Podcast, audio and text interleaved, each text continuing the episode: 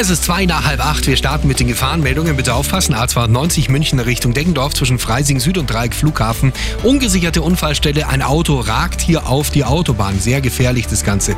Nochmal Vorsicht. B13 zwischen Reichertshausen und Hohenkammer. Kurz vor Nierensdorf. Ein schlecht beleuchtetes Fahrzeug auf der Kurve oder in der Kurve besser gesagt.